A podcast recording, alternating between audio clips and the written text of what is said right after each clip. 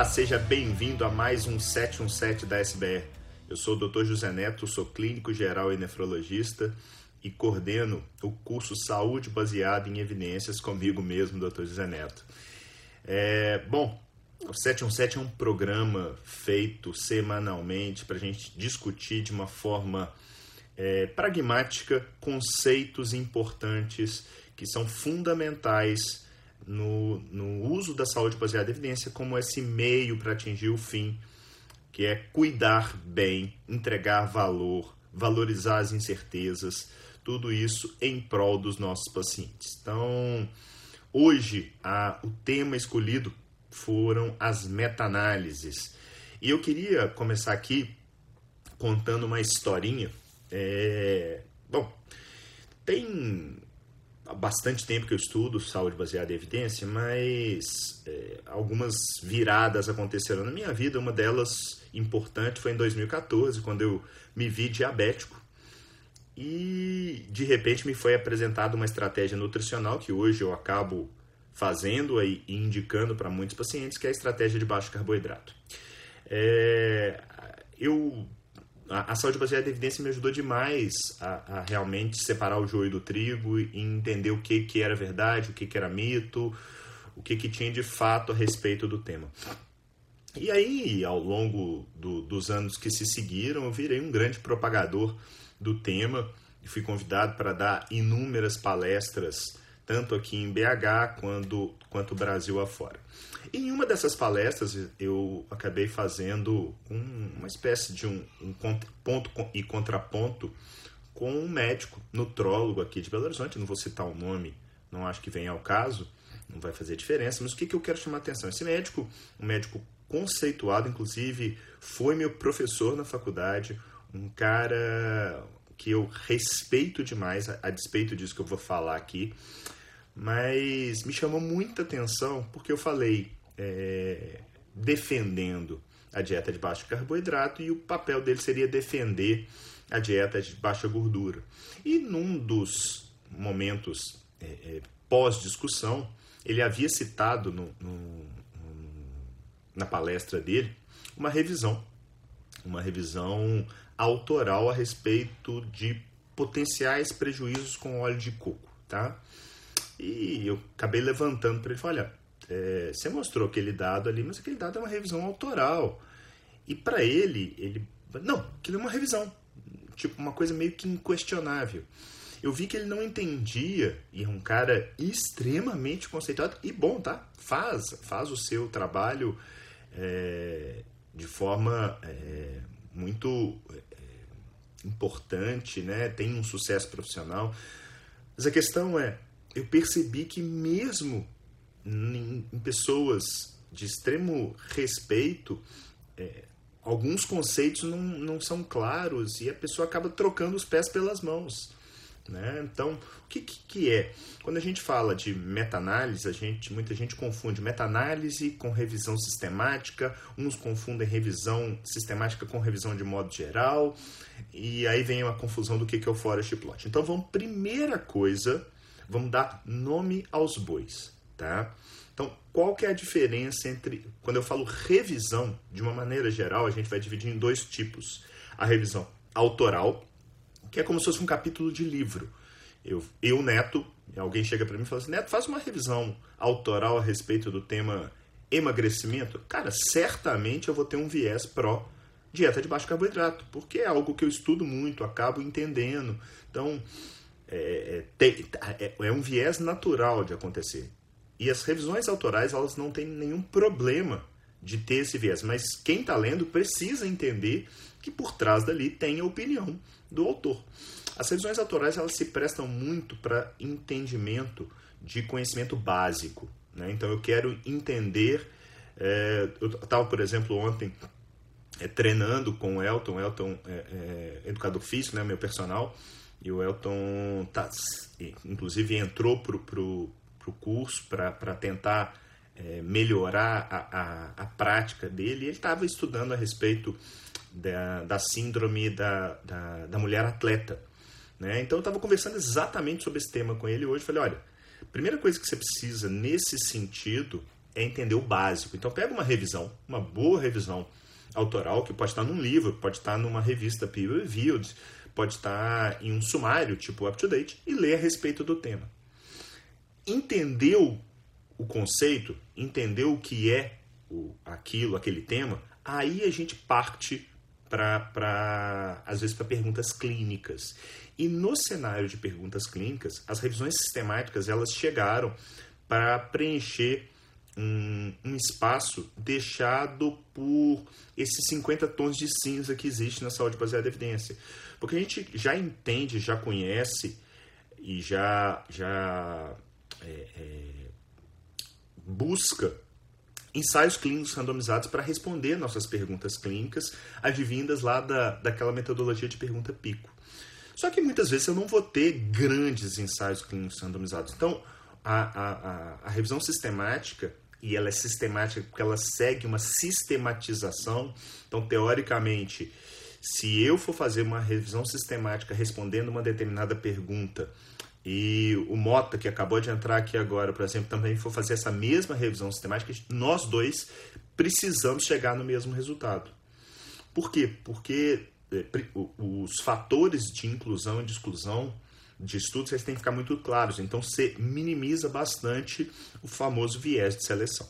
Então, isso é uma revisão sistemática, que pode ser uma revisão sistemática de ensaios clínicos randomizados ou pode ser uma revisão sistemática de estudos observacionais. Tá? Então, aquilo que é considerado algo que está no, no, topo da pirâmide ou funciona como uma lente no topo da pirâmide é principalmente as revisões sistemáticas de ensaios clínicos randomizados. E aqui eu vou fazer uma parte porque muita gente acha que por ser revisão sistemática isso substitui bons ensaios clínicos randomizados. Não substitui. Pô, Neto, como é que você fala isso? Está lá na, na, ponta da pirâmide, ou mesmo na nova pirâmide, como sendo a, a, a lente. Por que, que se diz isso? Tem um trabalho de 2007, eu vou deixar isso para a turma é, no nosso grupo lá do Telegram. Esse trabalho de 2007, ele mostrou que a revisão sistemática comparada com ensaios clínicos randomizados grandes, mais robustos, que saíram a, a, a posteriori, a, a diferença de resultado era na casa de 35%. Ou seja, mesmo com revisões sistemáticas de ensaios clínicos, por vezes o resultado pode não ser efetivamente aquilo. Então, aprende de uma vez por todas a viver no mundo de incertezas. Porque se você quiser verdades absolutas, tá ferrado. Essa verdade absoluta não vem. A ciência é assim. A ciência é uma verdade dinâmica. A gente precisa ter humildade suficiente, inclusive, para assumir erros. E todos nós cometemos. Né? Eu acho que é, é inúmeros têm acontecido aí em vigência da pandemia. Uma coisa que eu particularmente percebo é, poxa, se me perguntassem ali janeiro, fevereiro, se a pandemia ia gerar essa confusão tudo, mas de jeito nenhum. Isso não me passava pela cabeça. Porque eu via como uma doença individual. E aquilo trouxe realmente uma repercussão sistêmica muito maior do que eu conseguia imaginar. Então, muito cuidado com isso, entender essas incertezas, entender a possibilidade do cisne negro é sempre algo muito importante. Então, tá claro, gente, o que é revisão sistemática, o que é revisão autoral, porque isso é fundamental para a gente seguir, tá? Então, me dá um ok aqui se tiver tudo, tudo certo, enquanto isso eu tomo meu café. Bom, é... vamos lá. É, eu espero que esteja claro. Não vi se ninguém ainda aqui se pôs. Ah, beleza. Chegaram aqui um, um, uns OKs. Joia. Se tiver dúvida, vocês vão me perguntando aqui, depois eu tento é, explicar. Então, sabemos agora o que é uma revisão sistemática, o que é uma revisão autoral. Ótimo. E a tal da meta-análise, que vai ser, na verdade, o grande mote dessa, desse 717. Bom, primeiro, meta-análise não é igual à revisão sistemática. Muita gente, inclusive, usa como um sinônimo, tá? Ah, não, porque eu vi uma meta-análise ali. A meta-análise, de uma maneira é, é, metodológica, vamos dizer assim, de uma maneira mais é, conceitual, ela é uma ferramenta estatística utilizada muitas vezes dentro das revisões sistemáticas para conseguir é, juntar os resultados, né, tentar achar um meio termo no resultado de mais de um estudo.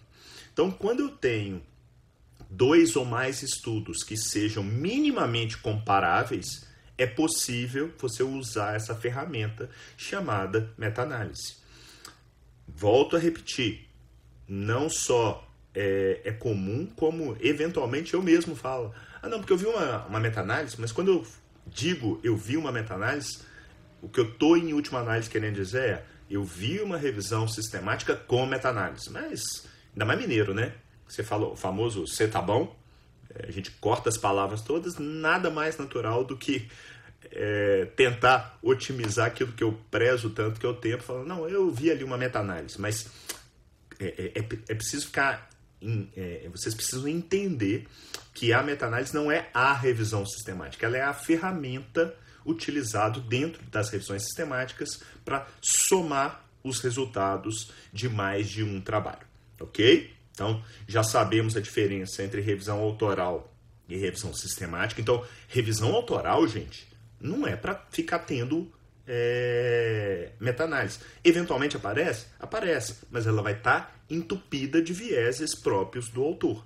Tá? Então, cuidado, muito cuidado com isso.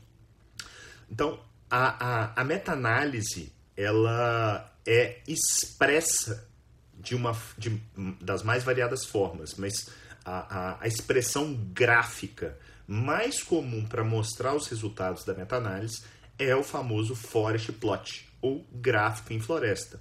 E é esse forest plot que eu quero passear com vocês por ele e tentar dissecar um pouquinho para desmistificar aquilo que vem acontecendo. E eu, quando eu falo desmistificar, é mais ou menos o que me vem muito à cabeça. É, tem uma história, e essa história é, é verdadeira. Eu, eu, não lembro exatamente o ano que foi, mas deve ter bem uns bons 10 anos que isso aconteceu. Eu era plantonista do, do CTI e os residentes da clínica médica passavam é, com a gente e quando às vezes eles não estavam no estágio, eles podiam estar de plantão na enfermaria, principalmente à noite, vinham muito discutir casos com a gente. Nunca tive nenhum problema com isso, pelo contrário, achava até bom, porque normalmente casos graves a gente conseguia, às vezes, ajudar para que de modo que o paciente ou viesse mais precoce para o CTI ou evitasse uma vinda talvez desnecessária. Eu lembro uma vez que um residente me procurou e ele tinha, sei lá, uma semana que estava no começar a residência. Infelizmente, a, a, as faculdades, as universidades, eu não sei como, eu acho isso um absurdo que eu vou dizer, mas é fato, elas não formam médicos. Elas formam alguém que tem um canudo chamado um diploma e que te dá o direito de ter um carimbo, mas você não sai dali médico. E eu estou falando isso porque aconteceu comigo e é o que eu vejo acontecer com a enorme maioria dos profissionais. Pode ter um ou outro que sai? Pode. E eu não acho que seja muito diferente nas outras profissões da saúde, não, tá? Eu virei médico na residência. Médico que, na, na acepção da palavra, principalmente do ponto de vista técnico, porque eu falo que o humanístico, a, a coisa veio na verdade, eu acho que foi uma, uma, algo bifásico. Era, depois eu fui massacrado é, assim, pela, pela, por tempo, trabalho, né? Tive um burnout danado. E depois eu, graças a Deus, recuperei isso. Mas voltando à, à, à história, esse, esse residente chegou para mim. Ele estava quase que tremendo com um eletro, tá? E ele, ele falou, Neto, eu tô aqui, o paciente está assim, assim, assado e tal. O quadro era é, de um mal-estar, não lembro exatamente se era uma palpitação, se era uma dor no peito, indiferente. Mas ele chegou com esse eletro falou assim: e eu tenho, eu tenho esse costume, quem já passou comigo na residência e tal, sabe que eu gosto de provocar no sentido de fazer tentar a pessoa aprender, não é de uma maneira é, depreciativa, nada disso. Eu faço, eu tento fazer a pessoa pensar, chegar naquele momento onde talvez ele chegue num ponto que fala assim, a partir daqui eu realmente não sei. Mas muitas vezes o residente ele sabe muito mais, o aluno sabe muito mais do que ele acredita que, que saiba. E eu falei, o que, que você viu no eletro? Sério, ele estava tremendo e de repente ele falou, é, e eu vi que ele estava angustiado. Eu falei assim, cara, calma. Primeira coisa, calma. Segunda coisa, coloca o eletro do lado certo. Então, coisas que são muito, muito, muito básicas, elas precisam, a gente precisa chamar atenção para isso, porque acreditem, isso ocorre. E vocês vão ver que isso não é diferente na meta-análise. Eu vou separar aqui, eu separei aqui para vocês. Deixa eu entrar aqui, ó. Beleza. Separei aqui para vocês. Eu entrei no, no, no site da Cochrane. A Cochrane, para quem não conhece, é uma organização não governamental que reúne voluntários no mundo inteiro e é, é o, o, grande papel, né, a grande missão da Cochrane é fazer, é, consolidar informações sobre a forma de revisões sistemáticas. Então, deixa eu mudar aqui para mostrar.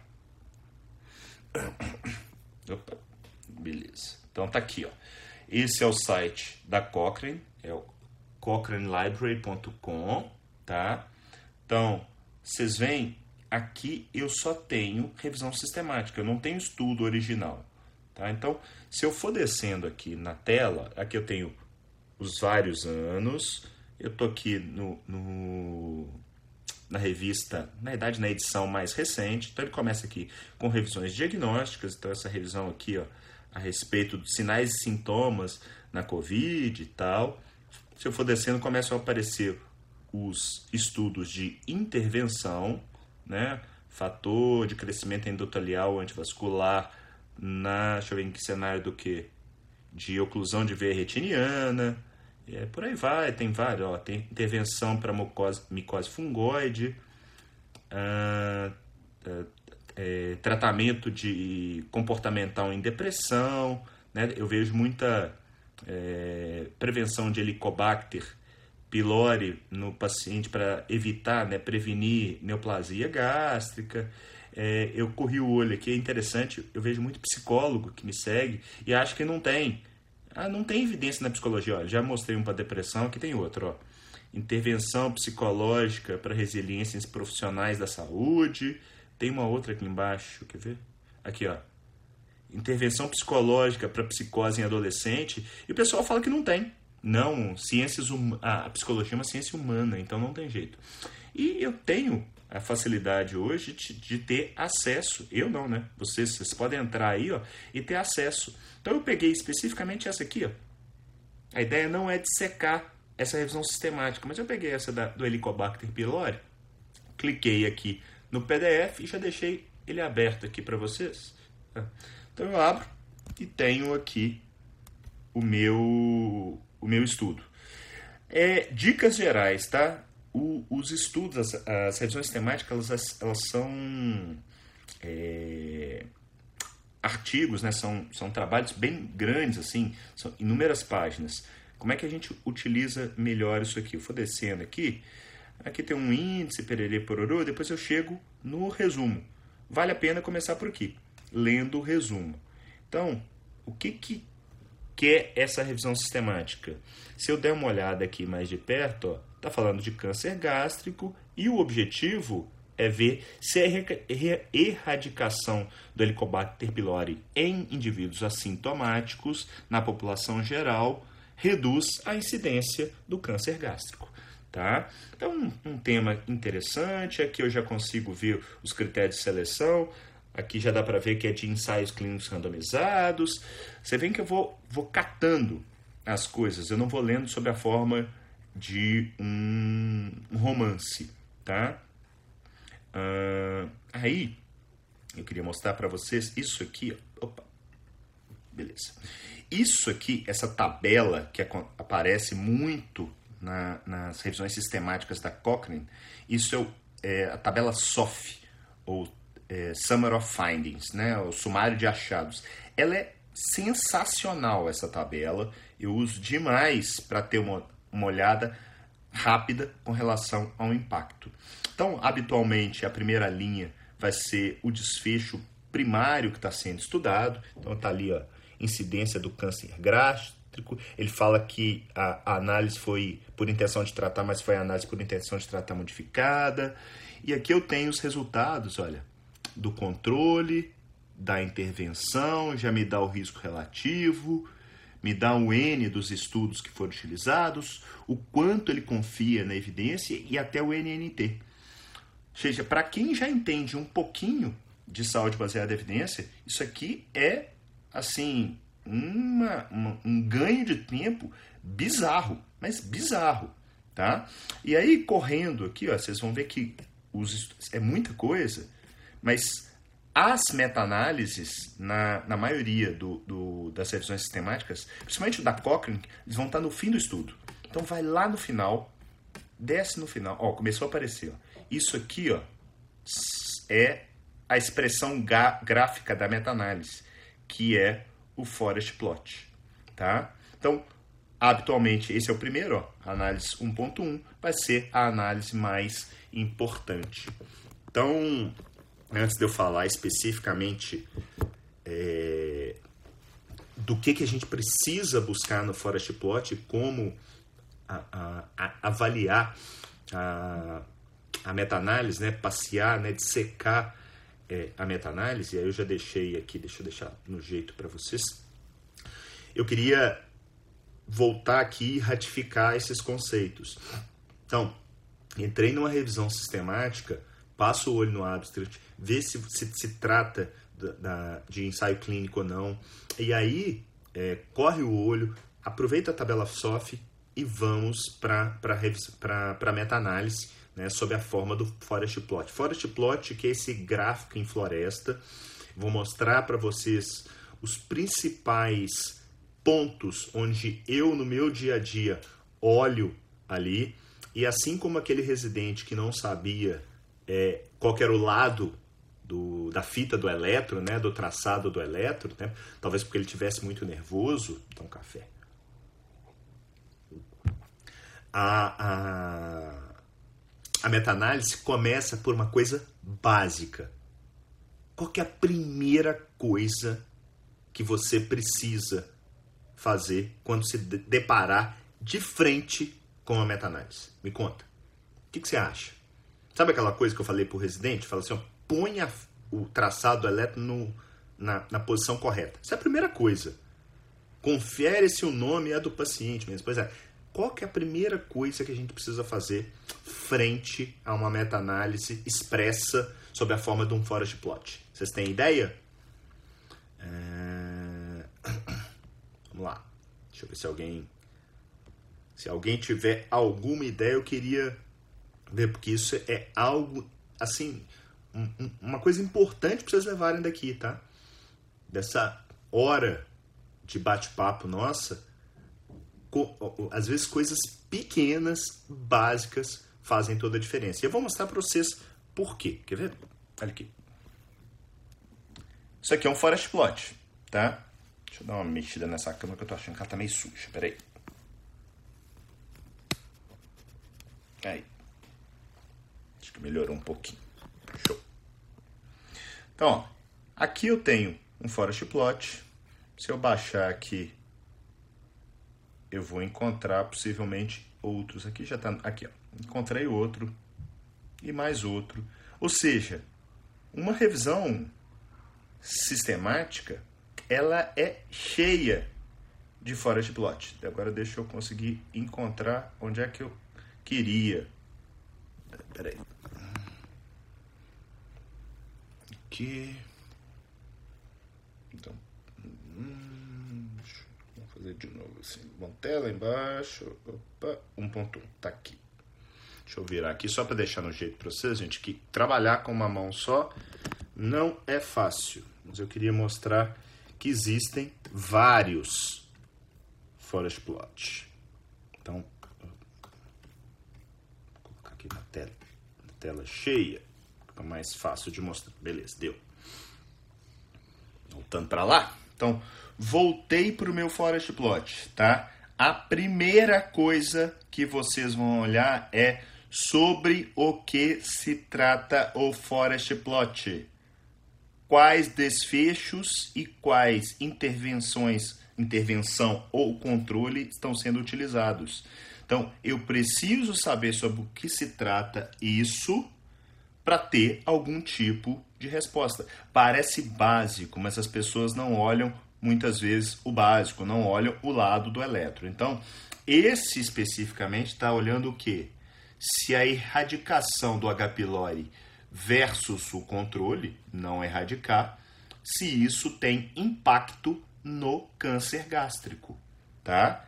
Essa é a primeira coisa que precisa ser olhada. Então, se a gente for passar aqui pelas partes desse forest plot, eu vou ter aqui nesse canto, ó, eu vou dar um zoom, os estudos. Então eu tenho aqui, ó, desde o correio ali, ó, um, dois, três, quatro, cinco, seis estudos, tá? São, eu já olhei lá em cima, são ensaios clínicos randomizados. Então, essa primeira coluna aqui, ó, de HP eradication é, é a erradicação do H. pylori. Então, eu tenho a taxa de eventos, né? Foram três eventos ali no correio, ó, em 437 participantes. Então, três tiveram câncer gástrico no meio daqueles pacientes ali. Enquanto que no controle, ó, no meio de 415, só dois tiveram câncer gástrico. Só que percebam que logo depois vem o peso. O que, que é isso? A meta-análise ela trabalha com uma média ponderada, ou seja, estudos maiores, com mais desfechos, com mais robustez científica, vão ter um peso maior nessa ferramenta estatística. Então, na hora que eu venho aqui para o risco relativo, perceba que no estudo de Correia, em teoria, o resultado ele foi favorável a não fazer a erradicação do H. pylori, apesar de não haver significância estatística. Perceba que o intervalo de confiança ele cruza a, a, a barreira do a barreira central. E como é que eu vejo isso? Tanto ali de forma numérica quanto de forma gráfica. Então, essa primeira linha ali representa o estudo de Correia, o ponto marcado pelo quadrado. É quadrado ou bola isso aqui? Quadrado, né? Quadrado. O ponto marcado pelo quadrado ali é o resultado do trabalho e as pontas, a, o tamanho aí dessa linha representa o intervalo de confiança. Então, cada uma dessas linhas representa cada um desses estudos. Então, só de bater o olho eu posso chegar e falar assim, não, peraí, ó, esse estudo de 2006 de Yu e Li, né, tem isso, eu não sei o que, que ele quis dizer aqui com Yu 2006 e Li 2019, mas vocês veem que, que o estudo é bem maior, né? São mais de mil participantes em cada braço. E olha o que, que acontece em termos de peso. Esse é o estudo, teoricamente, a ser lido. Se for para eu estudar um desses aqui, é esse que eu preciso saber. É esse ou na, o de baixo. Vocês veem que, em termos de peso, esses dois trabalhos, eles respondem aí por ó, 63, 69, 70, quase 80% do resultado final. E onde que eu vejo o resultado final? Nessa linha aqui, ó, total. Total com intervalo de confiança. Então, 4 mil e poucos pacientes em cada braço.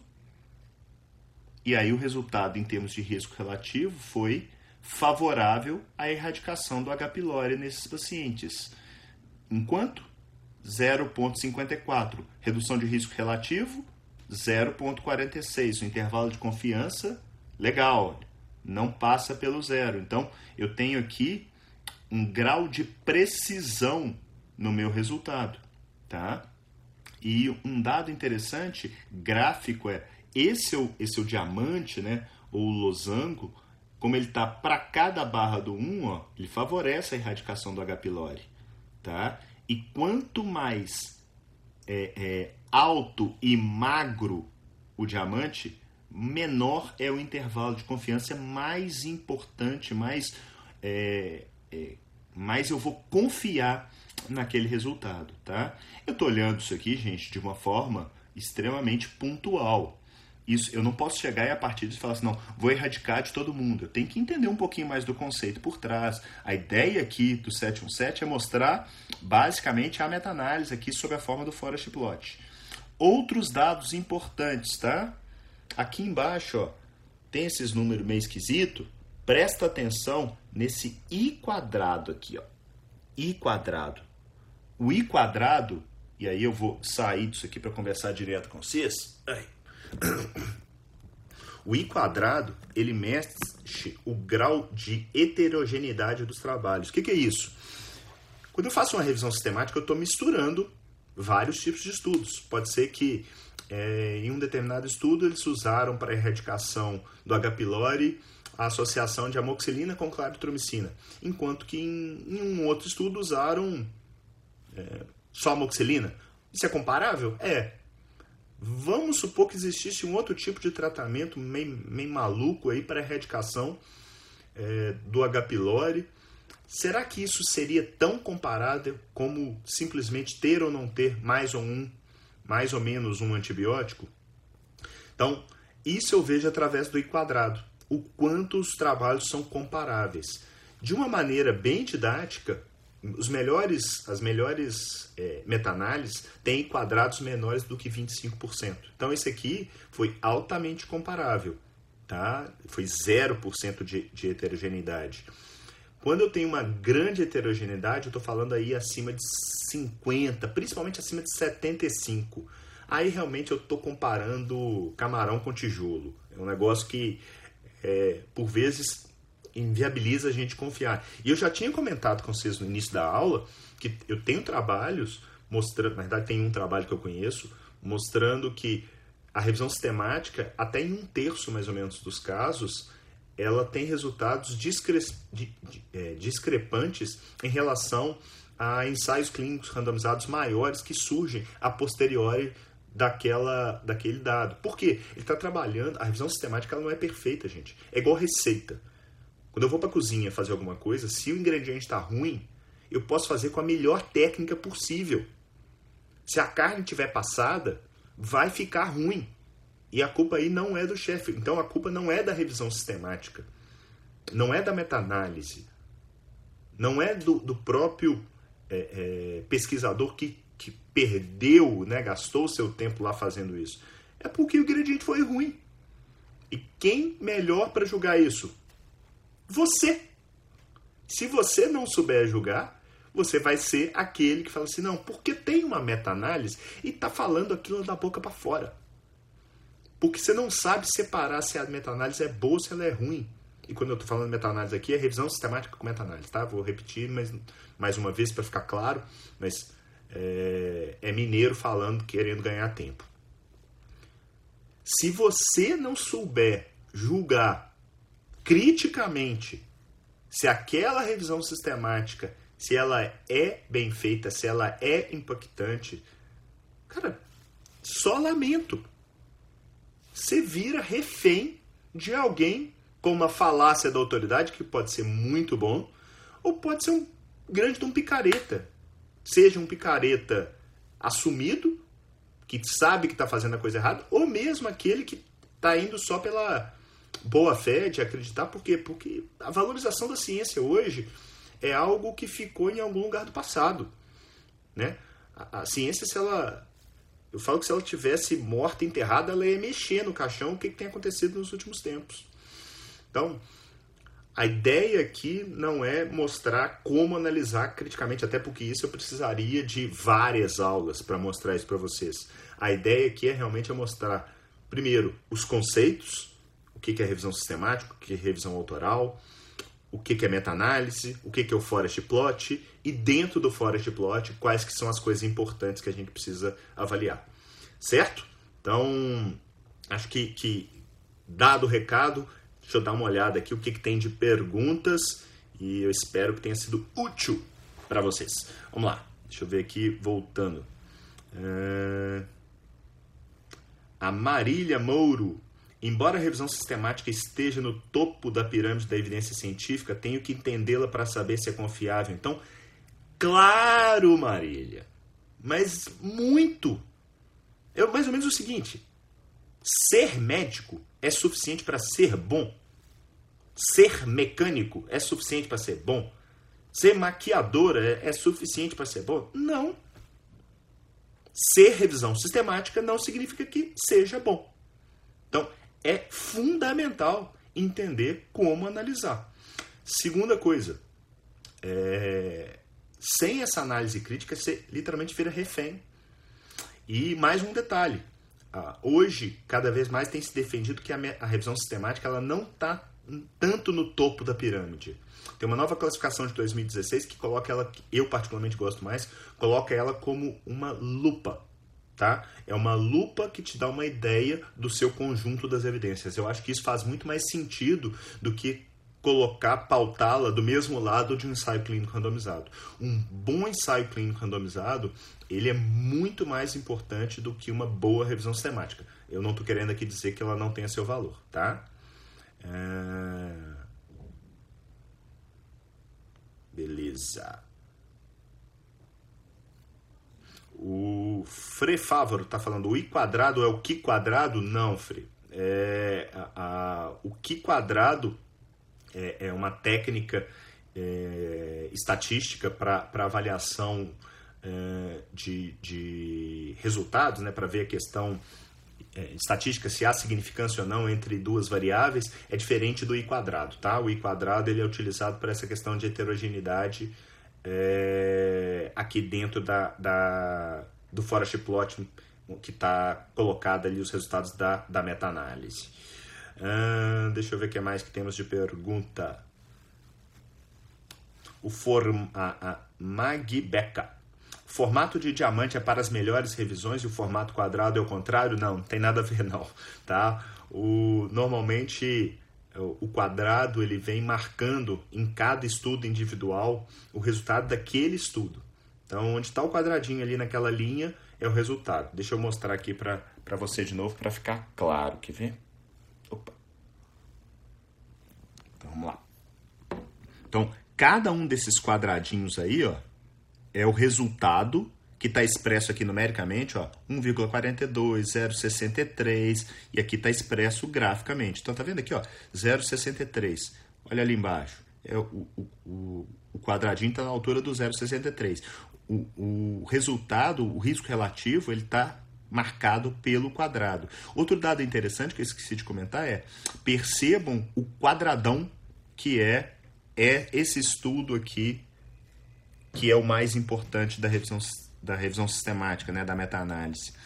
Quanto maior o quadrado, isso sim, mais importante é o estudo para aquela meta-análise, tá? Já o losango, o losango ele mostra literalmente o resultado final da, da sua meta-análise. E aí o que eu expliquei foi, quanto mais estreito for o losango, menor é o intervalo de confiança, então mais eu confio no resultado. Quanto mais alto e mais estreito, mais impactante é aquele resultado. Quanto menorzinho, mais gordinho, mais largo, é, menor eu, menos eu confio no resultado do, daquela meta-análise. Entendeu? É... Gui Franco, como se define o peso que cada estudo terá na meta-análise? Gui, na verdade, isso é um. um é, é, vamos, vamos colocar os pingos nos is. Tá? O, seria mais ou menos a gente querer aqui fazer um curso. Imagina que eu posso fazer um curso de como dirigir um carro ou como construir um carro. A ideia daqui não é como construir o carro, é como dirigir. Então, como colocar o peso os pesquisadores têm, através de técnicas estatísticas, é, o quanto ele valoriza aquele estudo, sabe? Então, é, é algo que transcende um pouquinho o meu objetivo aqui. Porque minha intenção não é formar pesquisadores, é formar usuários que saibam utilizar da metodologia. Se você quiser é, entender um pouquinho mais disso, aí vale a pena buscar fontes relacionadas por exemplo, na Cochrane tem muito, muita, muito, é, muita informação a respeito de como fazer uma revisão sistemática, tá bom? A Marília está perguntando: quanto maior o intervalo de confiança, menor a amostra? Exatamente. Porque na realidade, o tamanho da amostra ele vai refletir aquilo que efetivamente vai dar o intervalo de confiança, que é o número de desfechos. Então, por que, que a gente precisa de amostras grandes, de N's grandes? Porque quanto maior o meu N, maior a minha probabilidade de desfechos. E é o número de desfechos que efetivamente vai me garantir uma maior ou uma menor confiabilidade que está expressa sob a forma do intervalo de confiança. Tá? Beleza. É... Doutor Everaldo Costa. É, os 25% do I quadrado é arbitrário? Cara, assim, é, é mais ou menos você me perguntar o que, vem primeiro, o ovo ou a galinha, sabe? Não sei te dizer como é que foi definido por que 25 e não 27, sabe? Não sei, mas é, imagina só que é um norte. A gente gosta muitas vezes de querer se apegar muito a, a, a um número específico. É, norteia. É, saiba que. É igual quando eu estou falando com meus pacientes: ó, sua taxa de filtração glomerular, sua função renal está ali em 50%. E faz muita diferença se está 47 ou 53. É o seguinte, I quadrado, quanto menor, melhor. Significa que os, os, os estudos são mais comparáveis. É, a, a associação, quando se tem menor do que 25, seja lá como eles chegaram nesse número, não sei te responder especificamente como, mostrou que efetivamente a semelhança entre os trabalhos é mais tolerável vamos dizer assim, tá?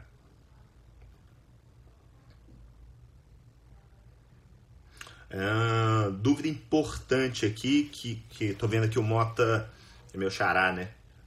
Zé Mota Neto, né? Cara fino, né, Zé? Vamos lá. É, a, a maior parte das revisões sistemáticas, ela, ela não fica refém de um único desfecho. Então, ela acaba utilizando vários desfechos. Então, essa revisão sistemática, por exemplo, que eu mostrei para vocês, ela tem dados interessantes. Deixa eu ver se eu acho que. Vamos lá no. Vou direto no na tabela SOF, talvez seja mais fácil de mostrar junto. Aqui. Deixa eu mostrar aqui, peraí. Ah, voltei na minha tabela SOF a primeira linha aqui é justamente aquela primeira meta-análise, aquele primeiro forest plot que eu mostrei. Ó.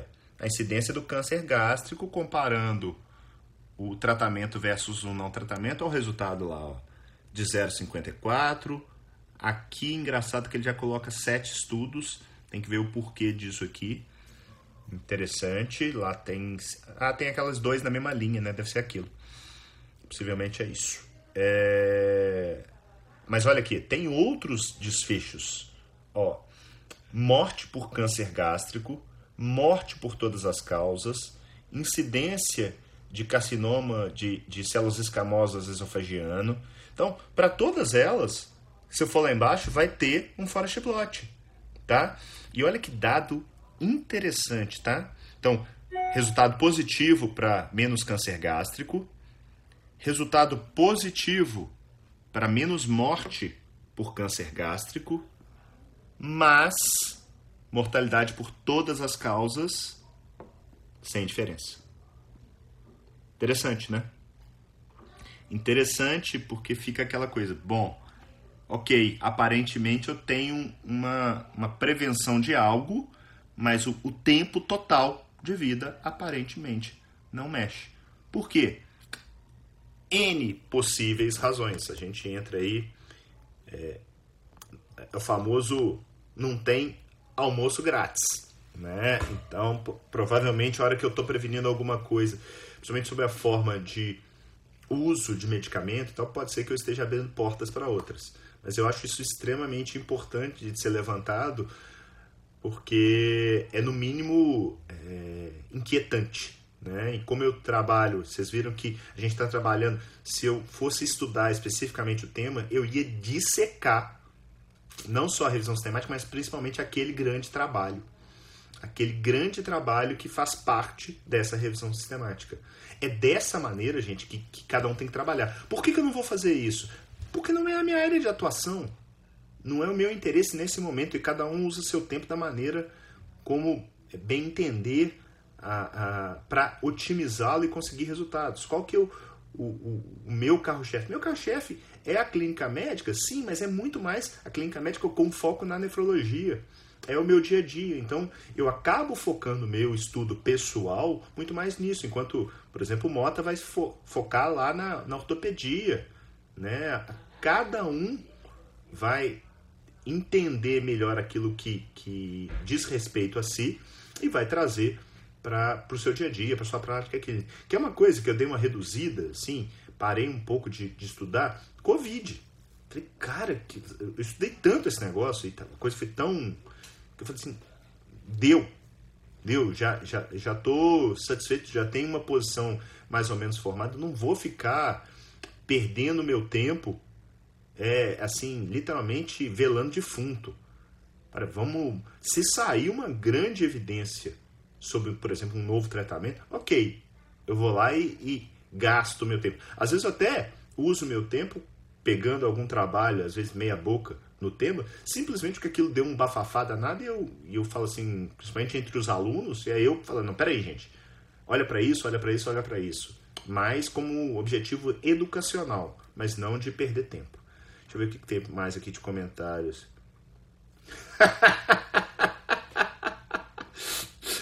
uh, Frei Fávaro, Fávero, a descoberta do, da SBE ferrou meus residentes. Não aceito mais TCC. Agora é só trabalho científico. Vou te dar uma sugestão, cara. É, tenta de uma certa maneira, é um negócio que eu coloquei para alguns anos para os meus residentes e funcionou muito, que é, é tentar fazer algum tipo de trabalho para dentro do serviço onde você trata, que te traga alguma informação útil, que te, fala, que te faça conhecer seus dados. Não precisa ser necessariamente um trabalho de intervenção, que é mais complicado e tal, não sei o quê, mas mesmo um observacional, ele te dá uma ideia, te posiciona em relação a como é que você está. Então, é, quando eu fiz, por exemplo, um trabalho com, com, com uma residente sobre injúria renal aguda, a gente percebeu uma série de nuances de que iam de, de encontro com a literatura, que talvez o chamado mais precoce do nefrologista fosse algo interessante em termos de melhora de desfecho. Eu tenho convicção como falar que isso vai melhorar? Não, porque é observacional. Mas isso gera e, e poxa, chamar um médico um pouco mais precoce, o, a, o potencial de dolo acaba sendo pequeno. Então, vocês veem que mesmo de um estudo observacional você pode tirar coisas interessantes para sua prática clínica, para o seu time. Então isso é bem legal, tá? É... eu acabei de falar aqui da que eu tô de saco cheio da Covid. Assim, nada pessoal, Fernanda, mas ela tá falando assim: qual a sua opinião sobre os tratamentos do Covid, cloroquina, ivermectina, etc. Eu vou, eu vou te resumir com, com duas palavrinhas: sem evidência. Por hora, pelo menos. É... é isso aí, Moto. Eu ainda, ainda coloquei aqui para de uma maneira bem pragmática, vamos dizer assim. Bom, estamos caminhando aqui para o final. Deixa eu ver se tem mais alguma dúvida aqui a respeito do tema da, da, da live. Se eu voltar aqui, se tiver alguma coisa, me posiciona lá embaixo enquanto eu estou voltando nos comentários aqui. Tem uma pergunta da Silvana aqui falando qual a diferença do ponto de vista metodológico. Eu não sei ao, que, que ela está se referindo. Tá.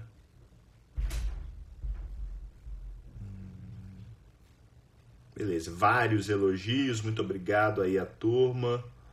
Uh, show. Deixa eu ver se apareceu alguma coisa lá embaixo. Acho que boa parte das principais dúvidas eu já consegui posicionar. Então, é isso. Bom, gente, se você é Jedi da SBE, daqui a pouquinho eu vou lá no nosso grupo do Telegram, vou fazer um resumo daquilo, assim, do, da cereja do bolo de, desse 717, tá? Vou colocar de uma forma extremamente prática e é, é, útil, vamos dizer assim. O que, que o Neto faz no dia a dia dele e como que eu consigo, de uma certa maneira, extrair o sumo dessas informações de forma a otimizar meu tempo e otimizar meus resultados. Esse 717 fica aqui no nosso IGTV, mas também vai junto com todos os outros 717s para o canal da SBE Academy e também para o nosso podcast, podcast da SBE Academy. Então, você tem N plataformas que você pode escutar esse conteúdo totalmente gratuito, tá? É... E só deixo aqui um recado: estude saúde baseada em evidência. É isso que vai te diferenciar no meio dessa manada, porque é impressionante como as pessoas continuam achando que fazem ciência e a grande maioria não entende bulhufas, não entende básico, não entende a diferença, como eu vi um comentário da Rejane lá atrás, que até ela entrar no curso ela não entendia o que, que era uma revisão sistemática, o que, que é uma revisão autoral. E eu acho que com o S717 de hoje, vocês já levam essa informação. É muito diferente. Um responde pergunta básica, é autoral, tá ali cheio de vieses, vieses de seleção. Pode ser muito boa a revisão? Claro que pode. Tem ótimas revisões autorais, tem ótimos livros que são revisões autorais. Mas revisão sistemática responde uma pergunta clínica. E ela pode ser boa, mas ela também pode ser ruim. Beleza? Galera, fiquem com Deus, boa quinta-feira, aquele abraço e até semana que vem. Valeu demais. Forte abraço. Tchau.